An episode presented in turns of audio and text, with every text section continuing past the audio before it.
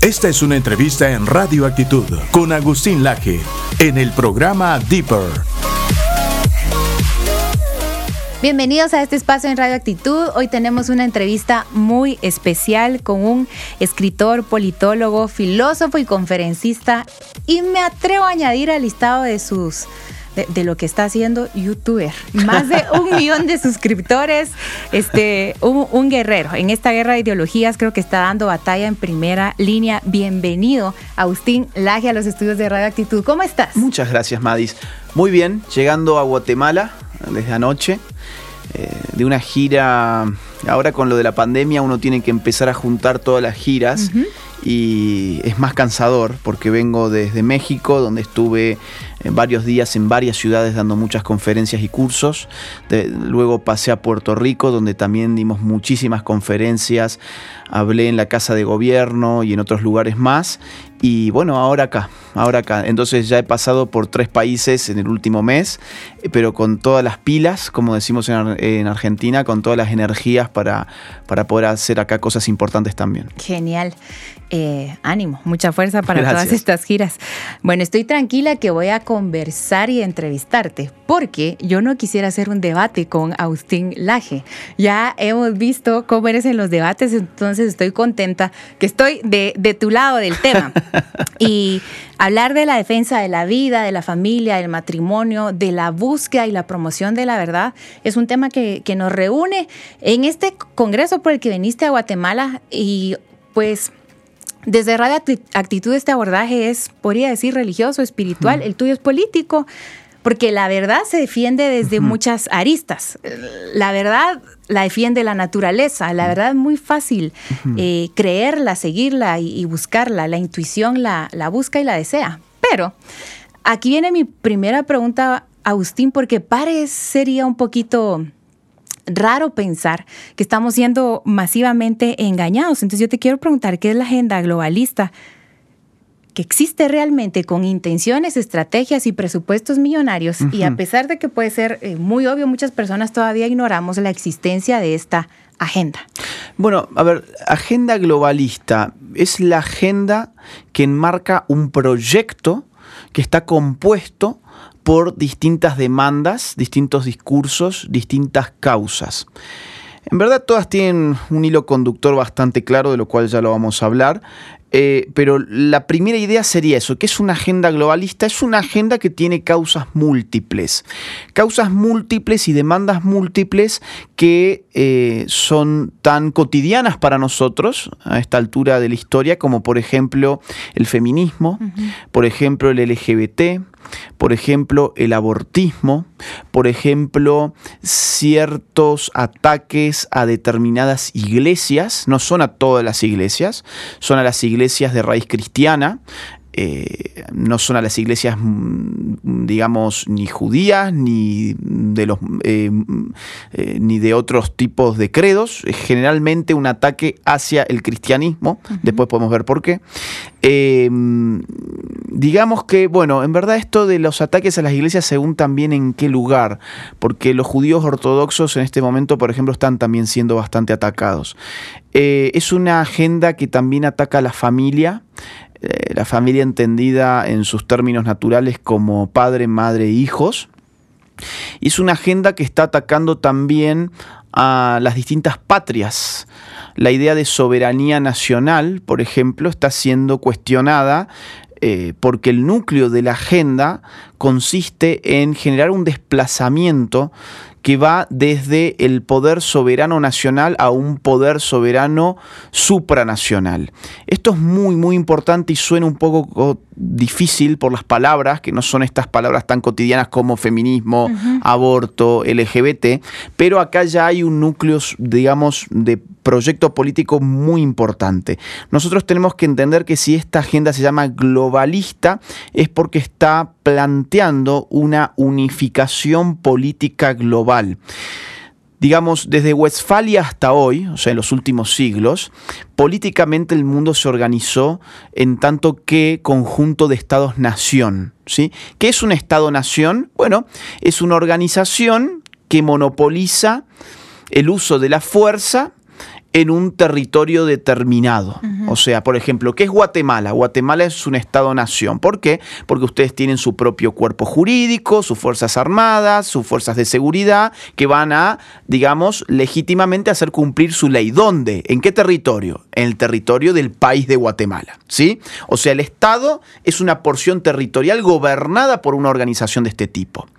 Em, esto suena complicado, pero lo, vamos a ir bajando así, digamos. No sé de cuánto tiempo disponemos. Si vos ves que voy alargando mucho, si vos ves que yo voy alargando mucho las, las respuestas, me avisas.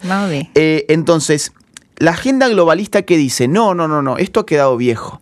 Que Guatemala tenga su derecho, que Argentina tenga su derecho, que no sé, Bolivia tenga su derecho, Perú tenga su derecho, España tenga... No, todo esto ha quedado muy viejo.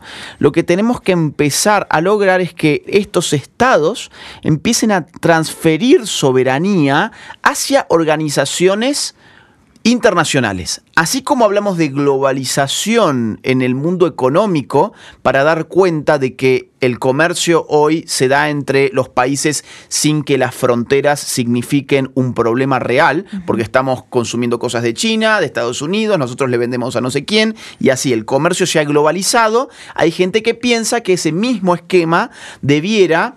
Eh, trasladarse al campo político y por lo tanto decir, bueno, barramos con las fronteras, así como en el comercio hemos barrido con las fronteras, barramos con las fronteras para empezar a armar un nuevo orden mundial. Entonces, cuando hablamos de agenda globalista, estamos hablando de distintas causas, feminismo, LGBT, abortismo, el problema de la migración, etcétera, etcétera.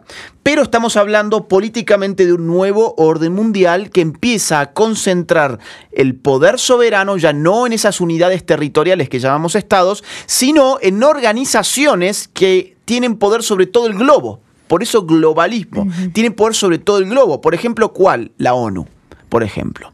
Es decir, cuando yo veo aquí en Guatemala manuales de educación sexual integral y veo que quien los está diseñando es el Fondo de Población de la ONU, lo que ahí veo es agenda globalista, por ejemplo. Pero ¿cómo entonces? ¿Por qué los guatemaltecos tienen su Ministerio de Educación si en verdad la ONU termina siendo, por ejemplo, la educación sexual de los niños de este país. Ahí cuando empezás a ver esa intromisión de organismos que no tienen base territorial, sino que son poder puro, como la ONU, como la OMS, como el Banco Mundial, como UNESCO, eh, bueno, como mm, todos estos organismos propios de Naciones Unidas, ahí estamos viendo una estructura globalista. Ahora, ¿cómo se conecta esto con las demandas? Feminismo, abortismo, LGBT, LGBT. Bueno, si vos empezás a trazar hilos conductores entre esas agendas, entre esas demandas, te vas a dar cuenta que todas son terriblemente nocivas, por ejemplo, para la familia. Es decir, el feminismo. Eh, el feminismo radical, como se presenta hoy, entraña lucha de sexos, el hombre contra la mujer. No hay una relación de complementariedad, sino de enemistad politizada. ¿sí? El LGBT, bueno, es contrario a la familia porque de allí no surge ninguna familia, por empezar. Le está vedada la reproducción, son relaciones, digamos, estériles por definición, ¿sí? O sea, no engendran familia.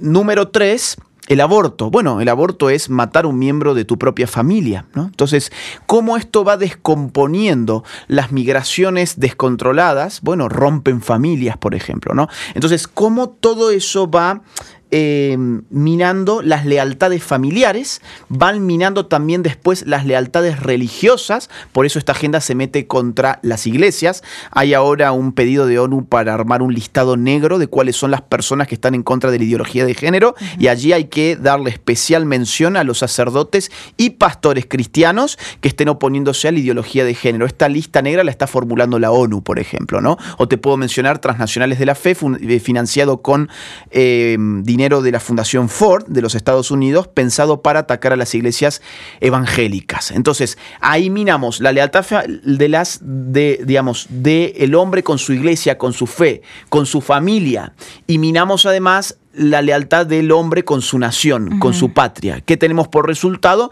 Un individuo que se cree que es ciudadano del mundo, que no tiene patria, no tiene Dios, no tiene familia, no tiene religión, no tiene identidad y queda es la marioneta perfecta.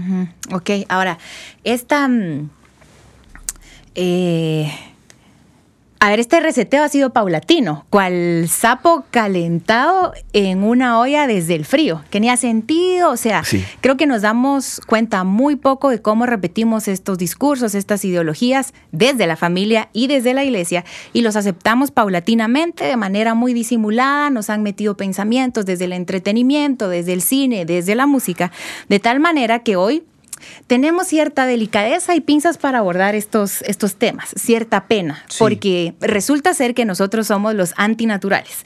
Entonces, mm. ¿cómo desde mi posición eh, civil puedo emitir, promover y defender la naturaleza, la familia, la iglesia, también la, verdadera libertad? Eh, con, valentía, porque es finalmente una guerra de palabras. El peor disparo que te pueden dar es otra palabra, es un insulto, es que te digan homofóbico, que te digan retrógrada. Pero eh, a, pesar de tener esta conciencia, estamos bien permeados más de lo que creemos, bien, bien teñidos. ¿Cómo estar alerta y cómo promover estos discursos desde mi posición eh, como civil, digamos? Mira, es muy buena la, la pregunta. A ver, lo primero que yo te diría es una guerra de palabras, pero en cualquier momento se puede trasladar a otro tipo de campo. Lo que tenemos que evitar es precisamente que pase una cierta línea. Por ejemplo, en Canadá ya la ha pasado. En Canadá empezó siendo una guerra de palabras y hoy por uno, por decir ciertas palabras, puede terminar preso seis meses. Eh, nosotros tenemos que evitar que eso llegue acá, porque va a llegar un día en el cual esas palabras ya ni siquiera las vas a poder pronunciar. Por ejemplo, yo estaba leyendo ayer, esto es algo de todos los días, salía una noticia de que en Inglaterra un colectivo LGBT estaba pidiendo prohibir la palabra mujer embarazada, por ejemplo. Claro, bueno, porque ¿y qué pasa si un trans en verdad que es mujer pero se autopercibe hombre queda embarazado y entonces no sería una mujer embarazada, sino que sería un hombre embarazado porque él se autopercibe hombre? Ser embarazadi. O sí, una una eh, persona embarazada, qué sé yo. Entonces, bueno, en Canadá, como te digo, por usar pronombres de género equivocados, tenés hasta seis meses de cárcel. En Nueva York tenés 250 mil dólares de multa. En California tenés 150 mil dólares de multa. En Argentina te pueden mandar a hacer cursos de reeducación en género y ese tipo de cosas de forma coactiva desde el Estado. Entonces, ¿es una guerra de palabras? Sí, pero está al límite de convertirse en otra cosa. ese primero sería, digamos, el primer apunte. ¿Qué debo hacer yo? Primero que nada, sacarme la vergüenza que me han impuesto. A nosotros nos han impuesto vergüenza eh, diciéndonos que lo que pensábamos era retrógrado, era medieval, era ultraconservador, era propio de un fanático religioso. A ver, eh, vamos a ver, digamos, ¿Qué dicen del otro lado? Bueno, dicen, por ejemplo, no se nace mujer, llega aún a serlo. Esta es una de las sentencias filosóficas más celebradas de la feminista más importante del siglo XX, que se llamó Simone de Beauvoir, ¿no? Simone de Beauvoir decía esto, no se nace mujer, llega aún a serlo. Pero si hay algo anticientífico es precisamente eso. Ya sabemos con la ciencia más avanzada que una mujer o un hombre es mujer o es hombre, no desde el nacimiento, sino incluso antes de nacer y lo seguirá siendo después de la muerte. Y no nos estamos refiriendo a un contexto religioso, bíblico, teológico. Esto es así porque, bueno, porque por ejemplo las técnicas más avanzadas de genética han encontrado que la sexualización humana acontece desde el propio momento de la fecundación, en el proceso singámico que consiste en la fusión del gameto femenino y el gameto masculino, o sea, óvulo y espermatozoide, aparece un nuevo individuo normalmente de 46 cromosomas que en uno de esos cromosomas ya está determinado sexualmente, normalmente como XX o XY. Entonces, no es que no, no se nace mujer, llega a a serlo, no, se es mujer antes de haber nacido incluso, o se es hombre antes de haber nacido incluso. Y esto ya lo sabemos, por ejemplo, con las los avances genéticos más importantes de los últimos años. O por ejemplo, después de la muerte. Bueno, ¿acaso no vamos a veces a museos como por ejemplo el Museo Británico y nos encontramos con momias que tienen 5.000 años de antigüedad y que sin embargo allí nos dicen, esta momia era una mujer de tanta edad, murió en tal o era un hombre de tal edad, murió en tales circunstancias. Bueno, ¿y cómo saben eso? Bueno, porque hasta la última célula de nuestro cuerpo, aún muerto, revela nuestra sexualidad. Por lo tanto, tanto, decir el hombre es hombre biológicamente hablando y la mujer es mujer biológicamente hablando, no es una sentencia retrógrada. Es precisamente lo que las ciencias más avanzadas confirman. A medida que la ciencia avanza, por ejemplo la genética, se confirma cada vez más. Entonces, lo primero es eso, sacarnos la idea de que nosotros eh, eh, tenemos eh, una posición que deriva de un fanatismo religioso. Nuestra posición, sea o no religiosa, en este caso va totalmente de la mano con las ciencias contemporáneas. Bien, ahora, una vez que nos saquemos esa vergüenza, el segundo paso es decir, bueno, yo tengo que comunicar lo que yo sé, pero para comunicar lo que yo sé, primero tengo que saberlo. ¿No? Tengo que tener algo para comunicar.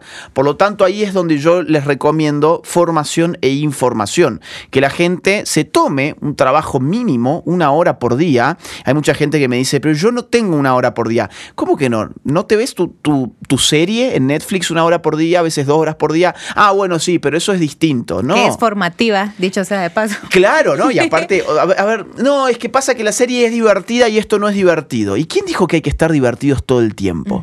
¿Quién dijo que hay que hacer las cosas solamente porque nos divierten. Eso nos han metido en la cabeza para mantenernos en un estado de infantilismo perpetuo. Pero hay muchas cosas que no nos divierten, pero hay que hacerlas. Como por ejemplo, informarnos. Informarse no tiene que por ser porque es algo divertido, pero hay que estar informados. Porque si no estás informado, entonces te manejan como títere, ¿no? Hay que formarse. Por ejemplo, las conferencias que vamos a estar dando acá son formativas. No solamente son informativas, son también formativas. Una vez que una persona se formó, por ejemplo, puede mirar conferencias por internet, puede leer artículos, puede leer libros y ya tiene algo para comunicar, pues tiene que comunicarlo. Y ahí se va a dar cuenta que va a estar generando un proceso psicológico social que se llama la eh, digamos, se llama romper la espiral del silencio. Ok. Eh, eh, nosotros estamos silenciados, estamos autocensurados porque nos han hecho pensar, nos han hecho percibir que nosotros opinamos como las minorías. A las mayorías les han metido la idea en la cabeza de que su forma de pensar es una cuestión ya pasada de moda, que no tiene que ver con lo que aparece en la televisión, que no tiene que ver con lo que se dice en las universidades. Entonces, eso que está pasado de moda, mejor vos no lo digas porque te vas a generar un problema con las otras personas porque las otras personas no piensan como vos. Todos celebran el feminismo, el aborto, el LGBT, la destrucción de la familia, etc. Ahora, cuando vos estás encerrado en esa espiral del silencio, estás autocensurado. Pero cuando te animás a hablarlo, te vas a dar cuenta que muchos a tu alrededor te van a venir a decir, ¿sabes qué? Yo pienso como vos también. ¿Sabes qué? Yo no me animaba a decirlo porque yo pensaba que estaba solo. Eh, vos recién mencionaste, un millón de seguidores tengo yo en YouTube. Yo todos los días recibo en mis redes sociales eh, sumado mi mail y sumado mi WhatsApp, alrededor de 3.000, 4.000 mensajes por día. Yo te puedo asegurar que el 80% de esos mensajes son yo pienso también como vos y no me animaba a decirlo porque pensaba que estaba solo. Cuando uno da el ejemplo y muestra que existe esta postura y que esta postura se defiende con buenos argumentos y que, los, y que nuestros argumentos son mejores que los otros, ahí es cuando uno empieza a recibir, este, bueno, mucha gente que empieza a animarse y se va generando ya no una espiral del silencio, sino, digamos, una espiral eh, de la conversación, ¿no? Empezamos todos a conversar y nos empezamos a dar cuenta que somos mucho más de los que pensábamos. ¿Tú crees que la iglesia en general, como órgano, está todavía muy silenciada? Sí, porque a la iglesia lamentablemente le han hecho creer el cuento del laicismo. Mira, una cosa es el Estado laico, cosa que yo apoyo. ¿Qué viene a ser un Estado laico? Un Estado laico es un Estado que no toma partido por ninguna religión. ¿No? Dice, bueno, nuestra sociedad es plural en términos de credos. Hay católicos, hay evangélicos, hay judíos, hay musulmanes, hay, no sé, mormones, hay ateos, hay agnósticos, que también son otras formas de religión, pero bueno. Eh, y esta gente eh, no tendría por qué, a ver, mm, si el Estado toma partido, estamos en una situación media complicada, porque significaría, por ejemplo, el Estado financiando, suponte vos, a la iglesia eh, musulmana. Voy a poner un ejemplo mm, así, digamos, loco, pero para que se entienda el punto. Imagínense, el Estado guatemalteco pasa a tener como credo oficial el credo musulmán, y entonces los evangélicos, los católicos, los judíos, los agnósticos, los ateos, los mormones, tienen que tributar, pagar impuestos para que se termine beneficiando una iglesia, de un credo. Bueno, lo justo en todo caso es que el Estado diga, no, no, no, este Estado reconoce la libertad religiosa, tenemos distintos credos en nuestra sociedad, por lo tanto vamos a tratar todos con igualdad ante la ley. ¿sí? Em, entonces, eso es una cosa, eso es el Estado laico, el Estado que no toma partido por ninguna religión de forma oficial, pero las reconoce y les da libertad. Otra cosa es el laicismo, que es la ideología que te dice que la religión no tiene nada que ver con la política y que la religión es una cosa que debe encerrarse en un templo y no debe salir de ahí y que la política es algo que debe estar en el espacio público. Eso es una ideología de cabo a rabo. ¿Por qué?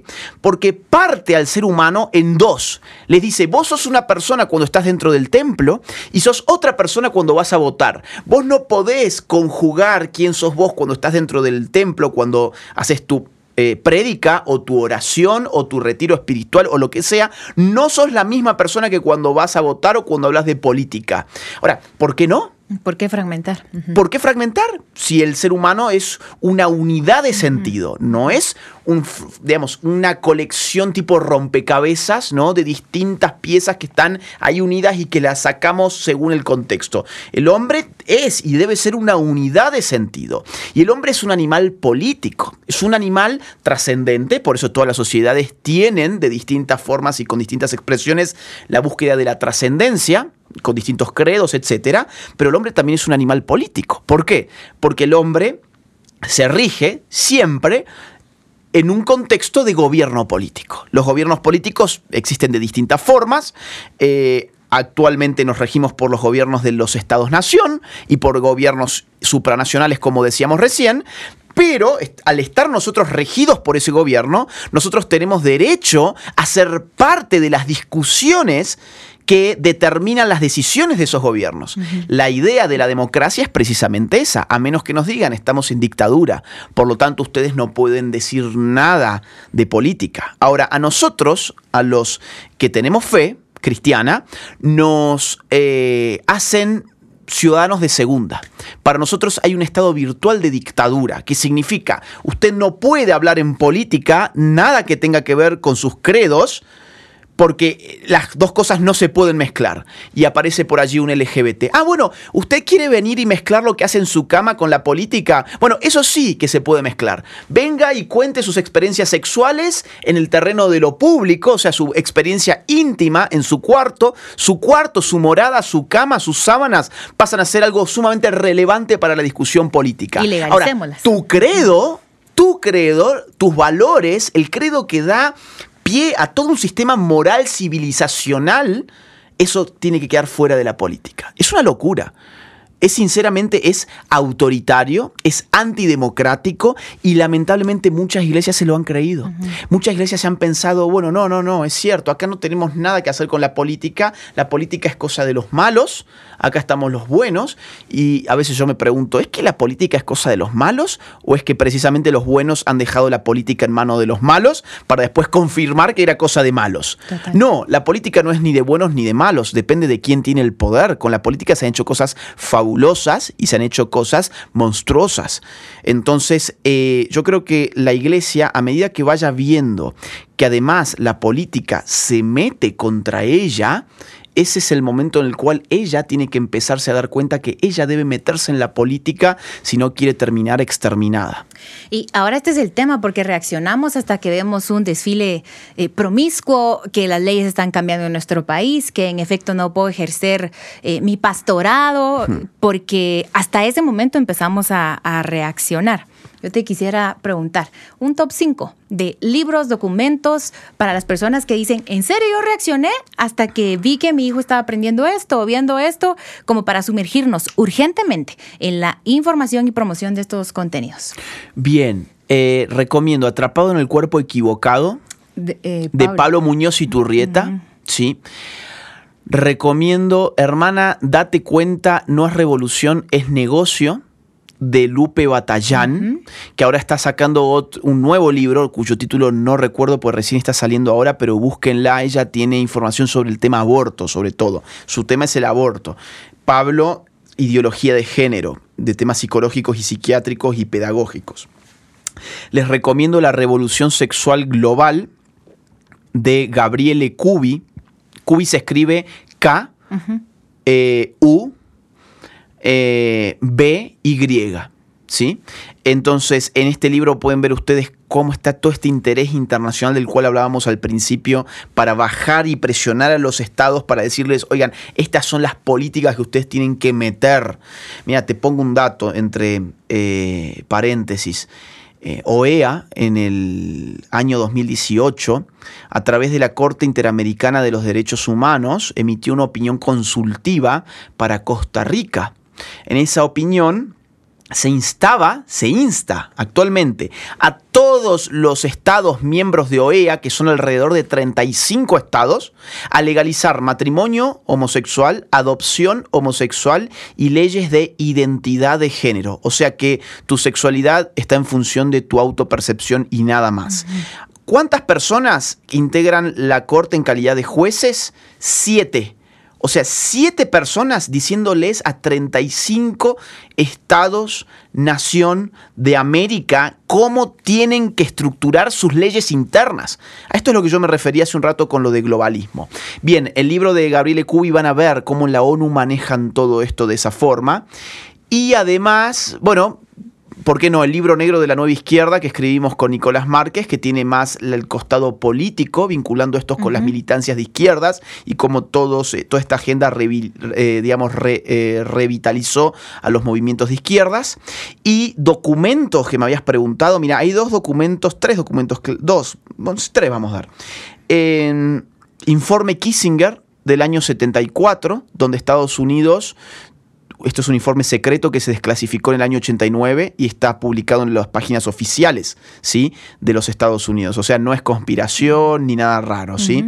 Con lo cual, en el informe Kinsinger ustedes van a ver cómo desde el año 74 ya Estados Unidos está promoviendo el aborto para reducir la natalidad en los países pobres. Sí, porque claro, esta agenda tiene que ver también con reducir la población en ciertos países y en el mundo. Segundo documento, la conferencia del Cairo 1994 ONU. Lo buscan así, Conferencia del Cairo 1994 ONU. Les va a salir en la página oficial de ONU la Conferencia de Población y Desarrollo del año 1994, donde la ONU llama a tomar medidas urgentes para hacer descender la natalidad, sobre todo en los países pobres. Entre esas medidas urgentes se les pide a todos los estados legalizar las llamadas políticas de salud sexual y reproductiva todas para el año 2015. Esto fue el año 1994, ¿sí? ¿Qué son las políticas de salud sexual y reproductiva? Entre otras, la política del aborto. Eso lo dice la propia ONU. Y el último documento, el más reciente, yo les recomiendo revisar con mirada muy crítica, porque todo esto se haya muy escondido. Hay muchas palabritas muy hermosas. Estos, esta gente lo escribe todo esto para que uno diga, ay, me enamoré de la ONU, me encantó esta agenda, es buenísima. Busquen la Agenda 2030, que viene a ser la agenda de la ONU pensada para el año 2030 2030. Y ahí van a encontrar, por ejemplo, en materia salud, en materia igualdad y en materia educación, van a encontrar que lo que va a, lo, que está eh, intentando la ONU de acá al año 2030, entre otras cosas, es legalizar el aborto. Ok. Quiero eh, decirte algunas palabras y que me digas lo primero que te viene a mente. Argentina. Patria. Debate. Malestar. Política. Vida. Verdad. Horizonte. Pañueletas verdes. Moda. Vida. Dignidad. Subjetividad. Todos. Cuando el relato es una farsa.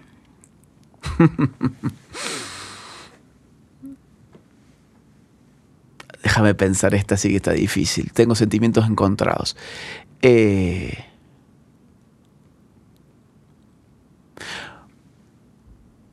coyuntura. Eh, familia. Educación. Tango.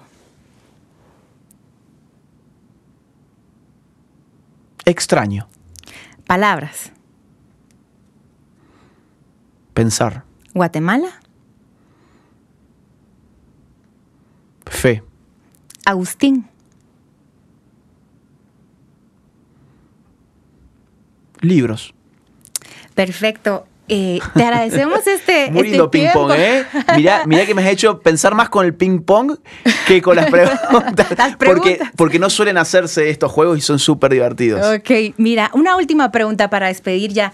Nuestra radio se llama Actitud. Creo que tienes una actitud valiente, nos inspira, pero sobre todo nos compromete. Es que esta actitud debiéramos tenerla, tenerla todos. ¿De dónde surge tu deseo personal para hacer una defensa presente e implicada eh, en esta guerra? ¿Cuándo tú decides escribir, eh, pararte en la guerra de batalla, darle? ¿Cuál es esa, esa historia? Mira, mi historia me, remonta al colegio. Yo fui un colegio muy de izquierdas, o sea, muy metido con estas agendas que estamos eh, discutiendo ahora. Y también fui a una universidad, mi título de grado es de una universidad eh, cuya facultad de ciencia política también es muy de izquierdas. Entonces yo me eduqué, eh, o estudié más que educarse, educarse es otra cosa. yo estudié en, eso, en esos ambientes y quien me hizo un clic en la cabeza fue mi abuela, porque yo después del colegio iba siempre a comer a su casa, mi madre trabajaba hasta tarde, así que yo iba a su casa y estaba ahí durante todo el día y comía con ella. Y las abuelas, eh, por lo menos en ese entonces, evitaban poner tanta televisión y invitaban mejor a un buen diálogo, ¿no? a una buena conversación. Y mi abuela eh, me preguntaba todos los días, ¿y qué viste hoy? ¿Y qué viste hoy en el colegio? Entonces yo le iba contando. Para mí era una cosa rutinaria, no tenía ningún sentido, era simplemente un disparador de la conversación. Pero ella en verdad estaba monitoreando. Esto yo me doy cuenta ahora, muchos años más tarde. Ella estaba monitoreando. Entonces cuando ella escuchaba algo eh, polémico, digamos así, eh, algo político, eh, ella me empezaba a hacer preguntas. Ella no me decía, vos tenés que pensar esto otro porque tu familia piensa esto otro y mientras vos vivas bajo este techo tenés que pensar así hasta que... No, no, no. Ella me hacía preguntas muy socráticamente. Sócrates, eh, el filósofo, ¿no? Eh, debatía de esa forma, haciendo preguntas. Sus debates eran con preguntas. Y mi abuela me iba haciendo preguntas y esas preguntas me iban llevando a desarrollar un músculo, que es el músculo de la crítica, eh, que es empezar a pensarlo todo, ¿no? O sea, tenés que tratar de pensarlo todo y em, te empezás a dar cuenta que hay cosas raras. De lo que yo me di cuenta ahí es que me estaban adoctrinando en el colegio, no me estaban educando, lo que había era una bajada de línea política unidireccional, monocorde, solamente se escuchaba una campana, no había posibilidad de contraste, no había crítica alguna, había una única forma de pensar y vos para probar tenías que pensar de esa manera. Entonces cuando me doy cuenta de esto, se despierta en mí eh, um, una sana rebeldía. La rebeldía adolescente, que es típica de los adolescentes, se canaliza. Se canaliza eh, y se convierte, en vez de una, en una rebeldía al servicio de la nada, ¿no? que la mayor parte de las rebeldías son así, unas rebeldías al servicio de la nada, se transforma en una rebeldía encausada, o sea que tiene una causa y que busca efectos. Entonces yo ahí empecé a debatir con los profesores y empecé a estudiar para poder debatir mejor con los profesores, pues me daba cuenta que si yo los quería enfrentar necesitaba tener con qué, lo que hablábamos recién. Si voy a empezar a hablar tengo que tener qué decir. Hay mucha gente que se larga a hablar sin tener nada que decir y eso es un problema.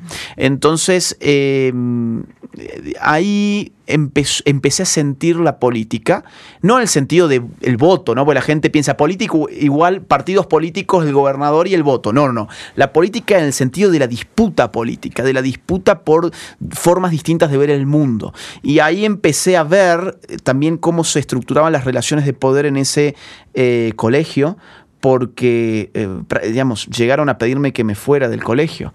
A pesar de que mis notas eran buenas, mi conducta era relativamente aceptable, pero no me podían expulsar y me dijeron, oiga, mire, por favor, váyase del colegio, pues no lo queremos más acá. Y no me querían porque le estaba estropeando el adoctrinamiento que querían hacer sobre los alumnos de mi aula, ¿no? Este que afortunadamente mi aula se caracterizó por no ser un aula con esa tendencia ideológica. Entonces, eh, digamos, yo creo que el origen de todo esto es eso. Entonces, yo entro a todas estas causas por una motivación muy política. Hay mucha gente que piensa que yo entré en todo esto por una motivación religiosa.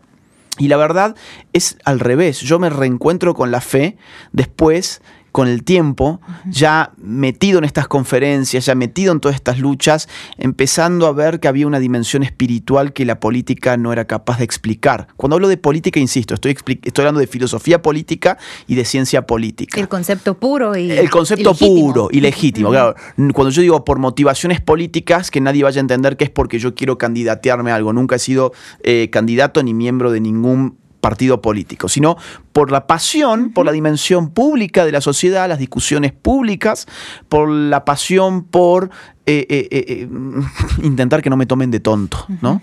Este, porque vos fíjate que hay mucha gente que hace como los niños.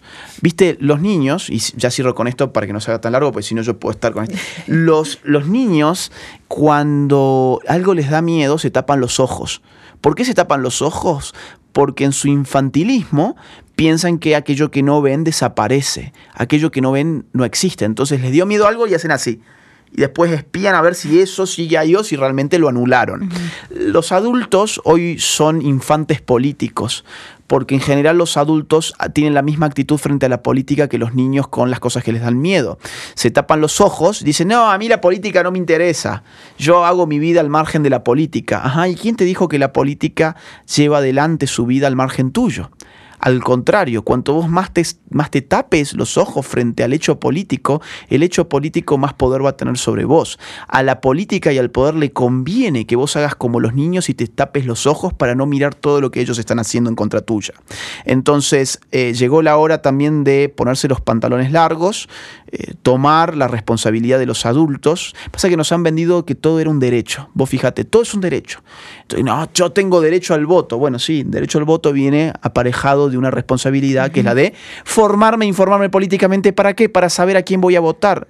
Entonces, eh, lamentablemente todos somos adultos porque queremos derechos, pero nadie asume las responsabilidades. Y las responsabilidades políticas estriban en esto que estamos hablando ahora. Formarse, informarse, actuar y educar políticamente también a la propia familia y a los, a los amigos, a su entorno. Bueno, y, a promoverlo. Eh, yo creo que tenemos que defender la familia, la, iglesia, la verdad, la, la naturaleza. Incluso es tan coherente, no no es tan complicado. Agradecemos profundamente esta entrevista, este tiempo que le has dado a la audiencia de Radio Actitud. Mi intención al compartir contigo hoy es esta. Compartan este video, un video, un, video tuyo de Pablo que hablabas de, Lupe. Hagámoslo, porque finalmente al promover información promovemos la verdad. Gracias por este tiempo, Agustín. Muchas gracias a vos. El tiempo para que te dirijas a nuestra audiencia para despedirte. Bueno, muchas gracias por todo. Si te gustó este video y lo que hemos hablado, no te lo quedes para vos. Podés empezar hoy mismo actuar de una forma muy simple. Un par de clics, lo copias, lo pegás, lo mandás a tus grupos de WhatsApp, a tus amigos, a tus redes sociales. No se queden callados, no tengan miedo a ser rechazados, porque les aseguro que van a encontrar muchísima gente dispuesta a luchar por estos valores y luchar por estas ideas. Los invito también a que si no me siguen por mis redes sociales, que también me sigan y que sigan mi canal por YouTube para encontrar mucho más material sobre todo esto. Muchísimas gracias por la invitación. A ti. ¿Conoces a alguien que debe escuchar este podcast? Envíalo por tu app favorita, Radio Actitud. Hagamos la diferencia.